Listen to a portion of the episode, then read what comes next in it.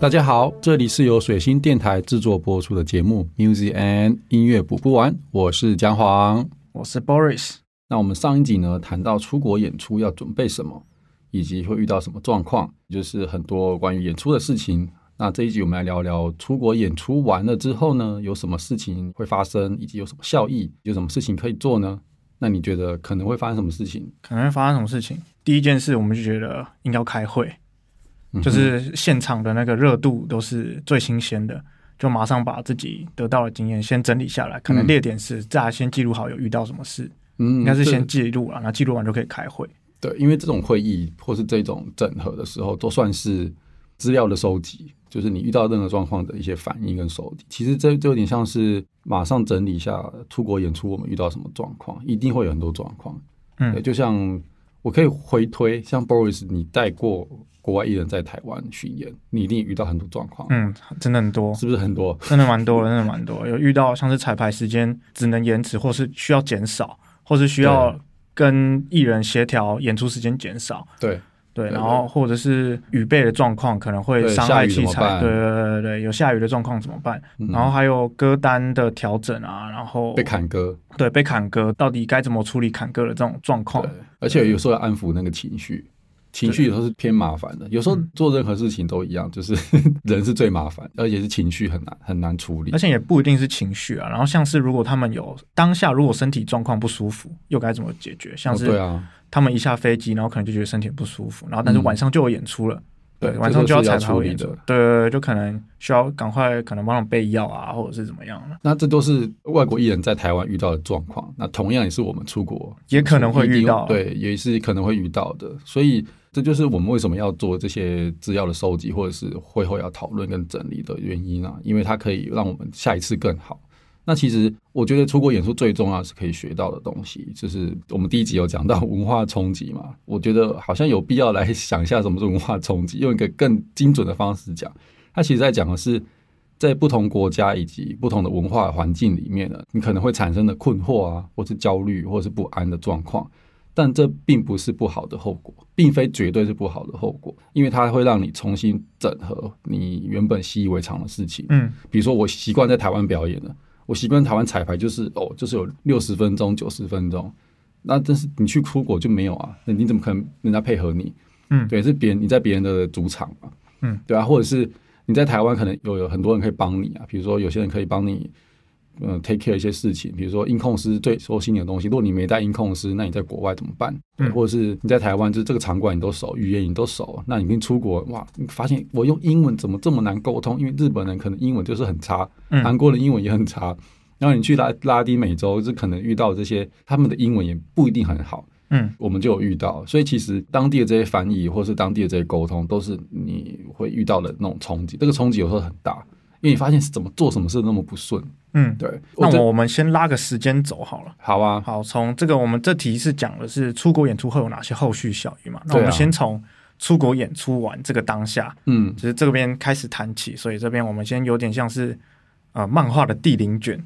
好，我们到底出国演出完，我们到底学到了什么？其实有一个最重要的东西，当然除了经验，这个刚前面讲文化从这个经验得到的这个经验是无法取代的之外，还有一个就是人脉。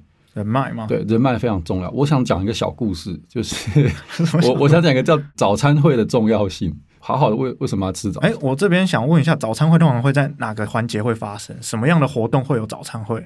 好，就是我们前面第一集有讲到，出国演出有三大类嘛，一个是自己去演你自己的专场嘛，第二个就是有音乐节或者是 showcase，第三个就是综合型。那早餐会其实是跟刚音乐节或 showcase 有关，就是。他通常是所有的艺人可能会住在同一个饭店，嗯，然后如果是 showcase 的话，这些国外的产业人士也会跟你住在同一个饭店。那早餐这个事情非常重要，就是我遇到的状况是我每次参加这种 showcase，我早上我不管前一天多累，比如说我喝喝酒，或是跟艺人出去看看去酒吧什么都好，就是这些黑闹的东西越越晚，不管多晚，我早上还是要去吃早餐。为为什么要吃早餐？因为它是一个强制性的把所有人集中在那里的一个方式，一个一个起因啊，就是早餐的时候，其实这些产业人士啊，这音乐人啊，通常是产业人士，他们都会去吃早餐。而且为什么一定要去呢？因为他们会在那边分享一些事情。那个东西是你平常你走在路上，或者你参加活动的时候你看不到的，听不到也看不到，因为他们那时候在分享的是很细节的，或者是很很他们内心有些真心话是那时候在讲。嗯，对，所以我们我每次下去说哦，哇，澳洲的，哇，美国的，哦，日本的，然后可能菲律宾、泰国，他们都在这。对他们有时候只是下去喝杯咖啡而已，可是他们也知道一定要下来，因为他们在那时候在交换资讯。比如说，哎，你昨天看那个艺人怎么样啊？我觉得还好，我也觉得还好。然后就哎，然后你可能就会有人说啊，这个艺人可能在我的国家应该有机会。然后，然后我们就哦，为什么？他们就开始讨论。这个是潜规则嘛？就是有点像，可能是因为饭店刚好有这样的早餐的。因为你们你你们全部住在同一个饭店，然后你们大家都会有早餐可以吃。那大家都有吃饭的需求，而且是早餐。重点是外国人基本上都会喝咖啡。嗯，他下去喝一杯咖啡，他也开心。嗯，然后另外就是。他们下楼有时候拿个咖啡或是什么，他就是去抽个烟什么的，他们都有可能。但就是一定会在早餐的时间出现。早餐是大家都会吃早餐，但是抽烟不一定大家都会抽。对，可是他们通常抽个烟就会进来吃早餐或是干嘛的，就是这是一个把大家聚集在这里一个强制集中的一个点。嗯，所以这个时候你，我认为如果你是很在意出国巡演或是很在意后续的效益的时候，这个时候你应该要下去。对，而不是说前一天啊演完的很开心，然后就喝到烂醉，或是就玩的很晚这样。那其实你就很可惜，你错过这个这个很神秘的早餐会。我觉得是个很神秘的状态，因为那个时候大家很放松，嗯，就是对我们来说，我们去看音乐节，或是我们去 showcase，我们都去观察，我们要花很多力气，是工作嘛？对，我们是工作，我们都在观察事情，观察不管活动怎么办啊，他们怎么执行的啊，或者是。有哪些动线的事情我们要注意，或者是一这哪个艺人好，我们会其实脑袋正在运算。可是我们在吃早餐的时候很很 chill，嗯，就是我们直接丢出一些很我们心里的东西。那时候是在交换各种资讯的时候，所以我那时候遇到一个就很聪明的，他应该是印尼的艺人。我去泰国参加 showcase，但是有印的艺人他就下一次东西，他还带着 CD，他知道这个东西的重要性，他就是看到，然后就是聊，他也没他也没有先拿出来。他就是跟你聊天，然后说他聊一聊，说啊，聊到一个阶段，他就把突然把 CD 拿出来，说啊，那如果你有机会，你听听看，那你觉得不错，我们再讨论后续的合作，然后就交换了名片这样子。因为你在商务场合交换的名片都是有点像后续希望你能联系。对对对，那你在早餐的时候给的时候会更更自在一点。那时候因为你们聊过了，聊得很开心，或是说哎吃吃喝喝什么的很开心的时候，很舒服的状态下给。交换那些东西，甚至有时候你聊得开心的话，你直接交换到那个 Messenger 或是 WhatsApp，嗯，就是更直接的可以对到他，他开始对你有兴趣，或者说开始想要跟你谈合作。对，那早餐会是我自己观察到这几年观察到一个很特别的神秘的活动。另外呢就是，如果是音乐节或者是 Showcase，有时候会有 Opening Party 或是前夜祭，嗯，或者是会后趴。那前夜祭的就是他希望就是哎已经。通常 showcase 都会希望这些产业人士提早一天到，然后晚上去参加这个 opening party，就是希望大家来认识一下。然后那是初最初步的认识，嗯，所以他有点像是先参加前夜祭，嗯，然后再参加早餐会，然后如果他有 after party，你再参加 after party。那它这三个阶段的认识，前夜季呢就是 opening party 呢，就是先认识彼此，你知道那个人的脸，这是干嘛的。然后他可能拿拿到名片，你知道他是做什么的，就要记住他。然后早餐会就是你在比较日常的状态下跟他相处，你知道他是什么样的人，让他们知道你是什么样的人。然后 after party 有点像就是大家可能比较累了，或者喝多了，或者是比较状态比较不一样的时候，一样是观察什么样的人，以及那时候交换的资讯也是另外一种。他马上直接跟你说啊，我觉得刚刚演出很棒啊，然后我觉得可以做些什么事情啊，或者说哎，我觉得这个东西有搞头，这样他就是很讲的很直接。对，那这三个我都认为都是跟人脉的收集有关。那如果你是艺人的话，我会建议其中一两个人一定要参加啦，就是你会在那状态下认识这些你平常遇不到的人。有时候像我们去我去韩国，就我是跟着 Glastonbury 的创办人之一，然后跟着芝加哥世界音乐节的创办人，以及跟另外印度的也是很大的音乐节的创办，我们就是一起喝咖啡，一起吃早餐，一起吃吃宵夜，一起去酒吧。就是我们不知道干嘛的时候，我们就一起移动，因为那个时候他要就是我们已经被迫集中在这里了嘛。那我们有些生活上需求，就干脆一起行动。那那时候我们就得到很多资讯。所以在人脉收集这块资源上，你会觉得至少参加其中一个是可以的话，可以的话，因为艺人可能会觉得啊，我就是去表演啊，表演完就专心演出嘛。我其他的对专心演出啊，演演出完之后我就要去玩了。或是我就要休息什么的。那如果你还有体力，我都建议要参加一两个这种他们安排的活动，或者是有人可以帮他们去参加。对，这是另外一题。就如果你有巡演经纪人，可能派一个代表跟巡演经纪人去参加就好，甚至是平常在舞台上负责 talking 的那个人，嗯，让他跟巡演经纪人去参加。嗯，对，那其他人就是你做你你的事，比如说音控师当然就不用去啊，摄影师也不用去啊，鼓手可能不擅长讲话也就不用去，这没关系。音控是不是也可以跟对方的，就是其他团队也会带音控，然后还有摄影师彼此之间，他们是不是也可以彼此认识？这是另外一 part，就是训练经纪人当然去做产业上的事情嘛，然后带着一个人我们去交换，然后去沟通。但是音控师可以跟音控师的团队，他们自己另外一个一个 crew，另外一个 team，然后他们去分享他们的东西，这个也很重要，幕后人员的分享。那摄影师就会跟摄影团队去分享，甚至他会跟主办方的摄影团队。我就建议你都出国了，你你是什么领域的人，你就去跟那个领域的人交流。对我觉得这是你出国就是外交嘛。那你这种外交跟技术上的交流都是应该要做的。我认为啦，以我的角度来说，因为你没有去认识这些人，或者你没有去跟他沟通，或者跟他聊聊，你不会知道一些打破你以前想象的事情，或是你就算得到你已经知道的事情也没关系。就至少哦，有个对比啊。如果没有的话，就是诶，它可能是那个差异在哪里？因为我觉得这些差异就是会让回台湾之后的一些资料整理，或者是甚至你内部的消化的时候，会有一些帮助。那其实，在文化冲击里面有有其实有四个面向，就是如果你去了，然后你很不喜欢，或是你回来之后很不喜欢，你就是排外，就排外就是啊，我就是不要再去了。嗯，食物又难吃，然后人又讨厌什么的，就不要去，这也是有可能的。可至少你知道你不喜欢了嘛。然后另外就是，你可能会开始去解构它，就是说，嗯，我觉得我们都比较好，然后，他们有哪里不好，这样开始解构了，开始分析解构，但是你会去调整成你适合你的阶段。那第三个就是，你可能觉得他们也不错，我们也不错，那两个优点怎么结合？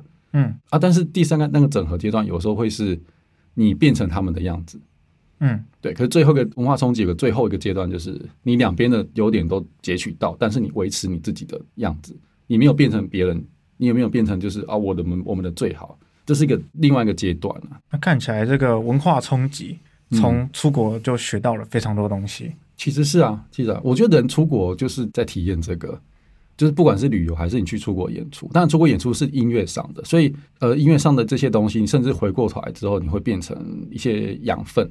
嗯，比如说我之前带 柔米去马来西亚，我们的群主就叫写歌营。嗯。他是去收集素材写歌的，虽然有去表演，可是他认为他是看到什么东西哇，他一直拍照，然后一直收集一些小东西，可是他负担得起，他就买。然后他甚至有人送他花，他也收起来，因为他很喜欢花，而且他说他收的居然是莲花。对，是莲花，是莲花红，这就是那边有点酷，对，很酷。对，他就很喜欢莲花，刚好很喜欢莲花，就是遇到一些各种不可思议的巧合，所以他他好像就是灵感爆发，他就写写的很多就是关于歌的一些 demo 跟灵感。但我觉得这是这是很好的方向，就是你出国那一次，你的这些受到的冲击都是有帮，我认为都有帮助的。对，那我们第零卷接下来接入到下一个时间轴，好呀。对，那我们怎么判断一下我们演出后到底是不是成功的？就是我们认识到这些人，然后有交流了，然后又有得到一些经验了。那我们怎么评估我们的经验呢？然后还有这些交流的资源，我们该怎么去分析成功或不成功？其实刚前面有提到要一定要开会，就是演出前要有行前会，就是你出国之前，你们大家要有个行前会，你们先预设会发生什么事。嗯，然后演出完当天也要尽量当天或者隔天要有个检讨会。那盘点一下演出的那个状况，或者是遇到什么状况，然后回台湾之后呢，回国之后也要有个在希望，我认为要再有个盘点啊，因为你已经消化一些东西，然后再讨论、再整理。那这些东西都是在不管是出国前、演出后，或者是回国后，都会有有一些判断的标准。比如说出国前设定的那个目标有没有达到？如果没有达到，那至少达到什么程度，或者是有什么是你出国前没有设定，但是却却做到了，嗯，这就是你出国前要要去设定。如果你没有设定，就这样去，没有不好，但就是一个你是一个一张白纸，然后去去体验，这也没有不好。这是我认为，你既然都要去了，你要有一些想法，嗯，因为你才知道你怎么应对嘛。然后演出完之后检讨，就是我刚刚的秀成不成功，我刚刚秀大家的反应如何，嗯，那甚至主办方有没有给你一些什么回馈？如果有，那当然最好。像同根生去智利就被说像邦乔飞啊，就是是什么形容？因为那个拉宾达纳那个那个城市的文化局局长，他就是有来看，他也是帮我们协协助的。然后就是说他在以前在美国看过邦乔飞的演唱会，他觉得太震撼太棒了。然后他看了同根生，就觉得他们是另外一种版本的邦乔飞，他也得到类似的震撼。所以这是主办方给你的回馈，这也很重要。嗯，然后或是他们去智利那个烧烫伤基金会，那那些医生什么，他有给一些回馈。他说，虽然这东西看起来很闹，他们演出那种形式看起来很闹，可是他们感觉到它里面有在让大家有一种疗愈的感觉，或是有一种让大家可以往前走的感觉。那这也是这种回馈，我们也是第一次听到，可是他们感受到了。那这是主办方能够给你的。那接下来就是你回国之后的检讨，就是你们自己的，就大家艺人们或是伙伴们自己的各种消化，嗯，甚至是。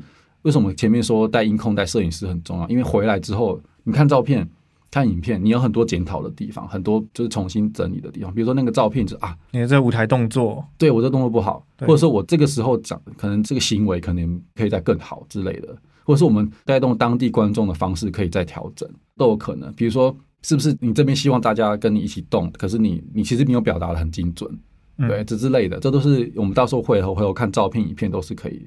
重新检讨的，然后就这会变成是，你甚至在台湾有时候也用得到了的东西。比如说，你知道啊，原来我们要这样做，观众才会有反应，才会跟我们互动。那在台湾是什么状况？你要找到那个属于你们的方式。对，这是一些舞台上的东西，或者是你们回国之后，哎，是不是可以检讨一下哪里做的不好啊，或是哪里可以再更好？这都是很重要的事情。那这个判断就是有时候是呃，乐团自己要有个基准啊。如果没有的话，我我自己的建议是。第一就是看观众的反应，第二就是看主办方的反应，第三就是看有没有媒体报道。嗯，对。那基本上这就是开会可以盘点的东西。开会要盘点，而且有三个阶段的盘点。然后接下来就是，如果你去参加 showcase 或是音乐节，有些产业人士来，你收集到的这些名片啊、专辑啊、EPK 啊，跟这是呃很多艺人都国外艺人都会带 flyer。嗯，就比如说我今天是去小宣传单，小宣传，而且他蛮厉害，他们会做，比如说我去参加新加坡的音乐节，他就会写。新加坡什么时间、什么地点，我什么时候表演，然后再附上自己的小型的 EPK，这样还有 QR code，然后就给你，对，希望你来看，然后呢，你有兴趣你就先扫 QR code 听我们的歌。这东西我我拿到一堆，对我拿到很多，但东西就是可以可以分析，不管是名片、EPK、专辑，有人会送你专辑，然后这些 flyer 就是怎么分辨哪些是有用的。比如说你刚好去看他们演出，或是你拿了 flyer，但你没看，你没有看演出嘛，你听了发现哎这个很有用，你就可以开始跟他联系。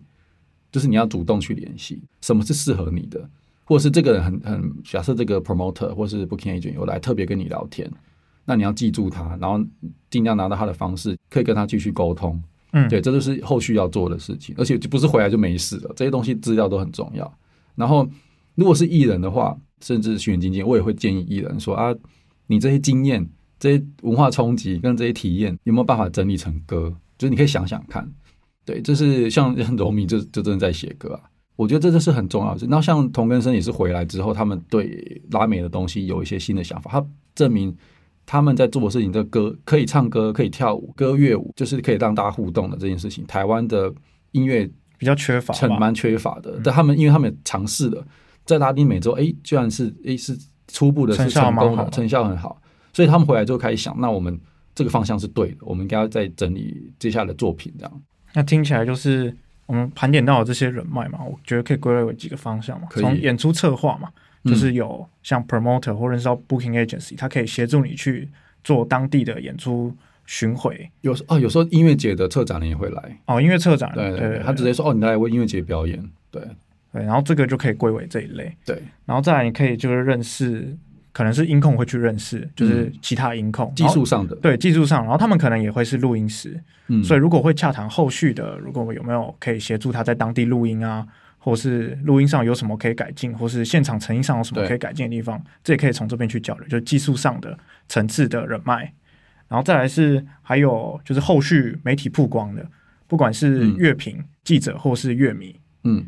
然后他们都可以协助你在后续的，不管是他们撰写的乐评、音乐评论，就是参加完这个音乐节看了你们的演出会有什么样的想法，这可以当你们后续乐团的素材。嘛？对，因为你刚刚讲乐迷之间，这个也是很容易判断成成不成功，初步的成不成功，就是他有没有在大量的在他的社群媒体上转发，嗯，比如说拍的照片、拍的影片，然后放在那个现实动态，一直 tag 你，这就是一种算成功的一个一个标准。如果有了，如果没有，那就有两个状况，可能是那个国家不擅长 用社群媒体，就有些国，或是说那个国家的善用的社群媒体跟你不一样，比如说韩国的社群媒体就跟我们很不一样啊，那那他他怎么分享说你不知道？不太知道了，还有他们像日本是用 Twitter，那如果你没有 Twitter，你就看不到啊。然后韩国是有自己的那个叫什么 Naver 跟 Kakao 这两对这两个大平台，就是他们常用的。那他们的系统完全不一样，所以他在那边分享的时候，你可能不知道。但总之就是你去那个国家，你本来就要准备好你适合的社群媒体，你就要去找了。对对。好，那接下来就是我们回国也检讨会开了，然后也盘点完这些资源了。那接下来我们回国后还需要做些什么呢？就是时间轴往下一个地方跳动，我们回国之后需要再做些什么去推动？就开完会了啊，对，开完了。对，那接下来呢？接下来，其实我我一直都觉得，不是有个有个 小说叫《少年维特的烦恼》？少年维特，然后有个团是不是叫什么维持的烦恼？那我觉得这个事情就是音乐，你要怎么继续维持的烦恼，就是 你的那个热度，热度要继续维持住，对。都通常就是那个当下一定是最热的，演出完那一天或那个当下，或是至少隔一天那是最热的。那之后就开始慢慢慢淡掉了嘛。那在这个状况下，就是你的社群媒体的操作是有没有办法去维持那个热度？比如说，你可以回台湾之后再发一篇就是心得感想啊。然后我都建议回台湾之后，你要可以的话，选经纪人或是谁可以协助你做一篇新闻稿，做个整理，就是你去表演的一些一些回顾，然后发给他们，因为。对很多媒体来说，他们可能知道你有去，可他不知道现场什么样子啊，所以你有整理好给他，他们可以分享。所以童根生回来之后，是我们发了一篇新闻稿给那个中央社。嗯，那中央社的好处就是很多大媒体或是很多媒体，他们会去那边捞资料。对，所以他们就中央社一抛，然后其他其他的媒体都有曝光到。对，然后我们当然。同根生有自己的行销的的人协助了，所以他有在写别的新闻稿，或是在邀约一些访谈什么的媒体访谈。因为有媒体就有兴趣，哎，你去拉美那么成功，那到底是有多成功？所以就有乐迷想要知道，乐对也想要知道，哎，拉美到底长怎么样？对，到底是怎么样？其他当地的音乐节是长怎么样？对对对，台湾人不熟悉拉美啊，比如说墨西哥，或是还是我们去智利，智利特别陌生，对。就是他，他们就会想知道那边发生什么事。那这种事情就是你可以再往下走，不管是就是媒体的继续维持那个热度，当然那个热度不会太高了，可是它是一个维持住，大家会偶尔还是会注意到啊，对你有出国，那出国很棒，然后有多棒，就是一个后续的这些温度的维持。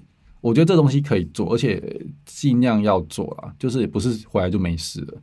我就是建议，就是社群媒体要持续的，就是整理自己既有的素材，然后可以曝光，然后。回馈给呃台湾的媒体或是乐迷们，你自己经营的粉丝们，这是很重要的嘛？我觉得这很重要。那另外就是你们回来之后有没有办法针对这次的经验做一些之后的规划或是调整？因为所谓的宣传期一定都不是都不是很短的，都是一个很长期的规划。对，甚至要拉到一年两年的这样的规划。就是我认为啦，如果你在你在发行一张专辑之后，你要做什么事情，那就是一一拉就是一年。嗯，我觉得一拉就是因，因为你中间还有很多事情要做，或是你后续很多事情要做，你的所有的一些动作都要跟着这个专辑的主轴走。那不管是你有没有出国，你出国表演也是要为了这个专辑有一些调整。比如说，虽然你有旧歌，可是你还是希望是你的节目是以新歌、新专辑为主。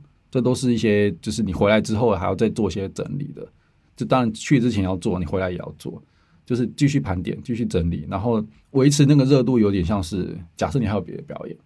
你还有别的演出、别的活动，甚至合作。那你在表演的时候，你可以分享你去国外的事情。嗯，因为对很多乐迷来说，他可能知道你出国，可是他不知道你出国遇到什么事。那你在表演的时候是可以讲出来。嗯，对对，我觉得这个这个是小细节，但是我觉得蛮重要。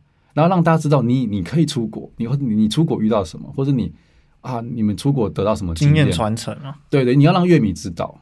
我觉得这个对我来说蛮重要的。虽然我不知道。有没有人会这样做？但像童根生之后在演出，他们回国之后马上又接到那个好像是文策院的演出，嗯，他们就有在台上讲，那说啊，我们在国外也没有这么厉害的舞台，但是 因为文策院那文因为文策院那个很厉害，嗯，对，那个很厉害，对对，就是那个五面投影，四面八方都上面有投影，嗯，他说我们好想要把投影带出国，但是不行，对对之类的这种这种分享，就是对那个那些比较或是差异都都可以讲，因为这会让乐迷或是台湾的听众乐听众们知道，就是啊，台湾跟国外到底有什么差别？那我觉得这种差别你要不是只有你自己知道，你到你上了舞台，你就要分享。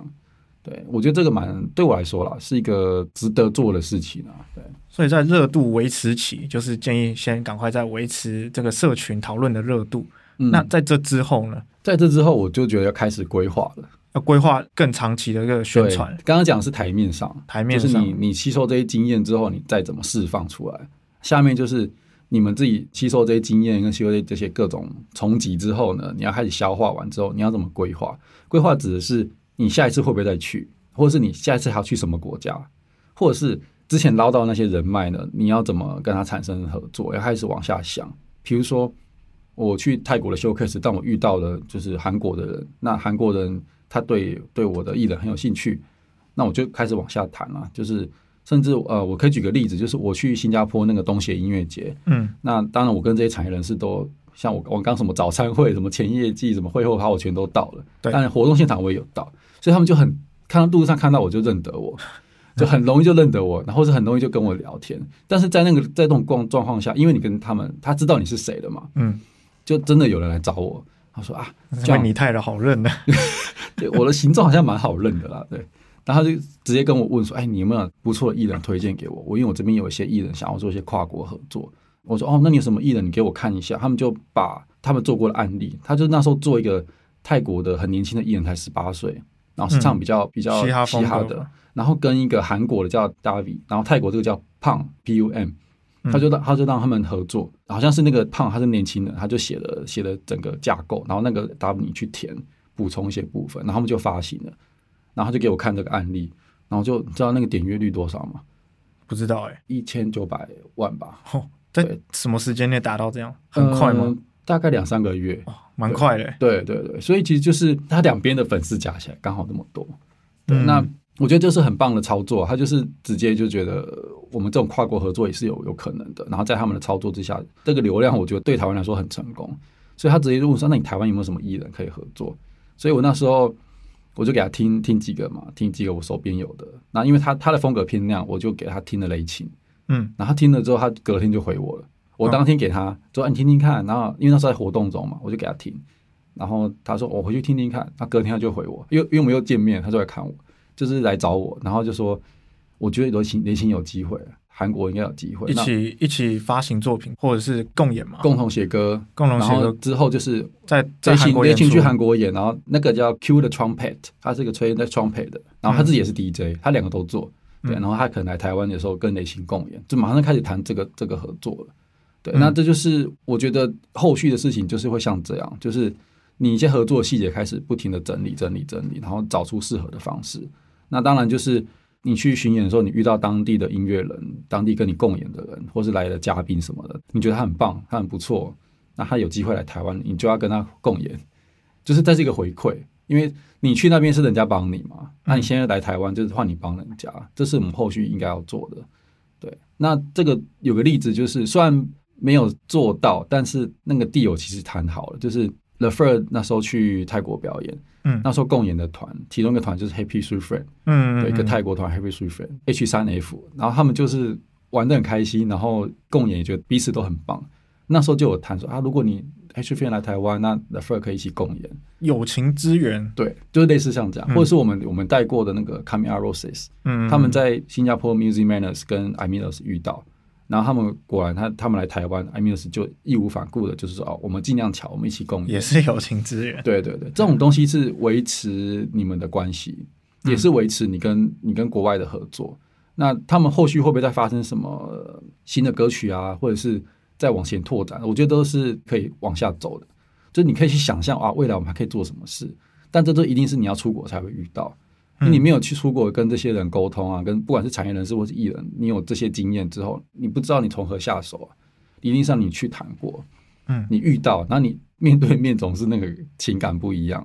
你真的喜欢对方，对方也喜欢你，哎，早现在谈恋爱也不是这样，也不是讲到这里去，就是一种情投情情投意合的的音乐上的情投意合，这样，这是可以往下做的。然后，不管是你要继续再前往当地拓，我当然我通常会建议啦，除非那种很远很远的，比如说那个墨西哥跟智利，我们要想一下。但是它证明的是拉丁美洲同根生是有市场，所以可以再往下规划，就是哎。那下一次我们可以怎么往拉丁美洲，或者是想要去其他的市场规划，就是有新的沙盘推演。对，就一定要推演。假设你拉美市场成功，那你是不是其他拉美市场也可以试试看？类似这样子，对。那我们可以重点整理一下我们刚刚提到的这些。好啊，这些我们从概论篇第零卷，简单来说，出国演出我们到底可以学到什么？就是文化冲击嘛。我认为是音乐上的文化冲击，生活上的文化冲击，对，所见所闻。然后建议一定要参加早餐趴、会后趴、前夜去，至少参加一个。然后如如果是幕后人的话，全部都参加会最好。哎，我全部都参加。对，然后再来第二个呢，就是我们判断出国演出后的成功标准有分理性跟感性嘛。理性就是我们要开检讨会，然后也要开会盘点资源，然后还有好好的分类一下自己收集到的各项资源，像是 EPK 各个艺人的 EPK，好的可以学习，嗯，然后还有大家的名片，就是 promoter 类的，可以协助演出策划类的，或者是协助录音，或是后置，甚至是媒体曝光类的，这些都可以好好的盘点，然后也可以好好的归纳一下自己是不是可以利用他的这一个资源去协助自己来曝光。有些人会给专辑，专辑也要记得听。不要拿拿来就是放着，然后再来就是偏感性类，就是你在这里面有得到什么样的感想跟回馈，还有别人给你什么样的回馈。嗯，第三个是我们台面上吸收的这些经验，在维持热度的时候，我们要赶快在社群媒体发出来，持续保持这些讨论的热度。然后再来第四个，我们要长期规划下一波的宣传。回来之后，我们有得到很多不同的宣传资源。嗯，就是再来就是要从场规划，不管是从你有想要跟海外的艺人合作，嗯，然后就差不多可以在演出完可以先初步的接洽跟讨论了，嗯，或者是这个在准备下一张作品的时候就可以纳为自己的宣传的考量的方向。比如说你们合作一首歌，看是要放在他专辑还是放在你的专辑，这都可以可以往下讨论，看谁先发就放在谁那边。然后再来是更后面更后面的，我觉得这个叫做未来的未来篇。没错，就是你如果想要去下一次还有再想去这个地方，例如像墨西哥，例如像泰国。就是可以归纳一下自己这些整理到的资源、整理到的经验，然后再让自己整个行程更顺一点。那通常你到了这个阶段，会已经最好是可以谈到，因为你去演出一定会遇到 promoter 或是一些，甚至他会谈帮你谈发行的发行商。嗯，我都会建议第二次出国了之前，你最好在那边有发行，尤其是铺通路。嗯，甚至假设韩国的整个系统不太一样，那你至少要在韩国，你去韩国，韩国你回来之后，想办法谈到韩国的发行。不管是数位发行还是实体发行，这都会是你下一次去之前要做到的事情。我认为了，嗯，然后或者是你想要再开拓其他的国家。就是对，就前面的步骤重，前面的步骤重来，对，就重新再重来，再来一次，然后再回去听第一集，我们讲的什么？对对，再回去听。对，出国前的准备，然后跟出国后的后续效益，这两集合在一起听，其实好像还有更多的东西可以再细谈。其实我们没有讲的很细，还有很多细节要讲，但是没关系，这现在就是概论嘛。对，就是概论。那感谢今天大家的收听。哦哟，有任何心得回馈，欢迎留言给我们，也别忘了订阅节目。我们下次见，拜拜，拜拜。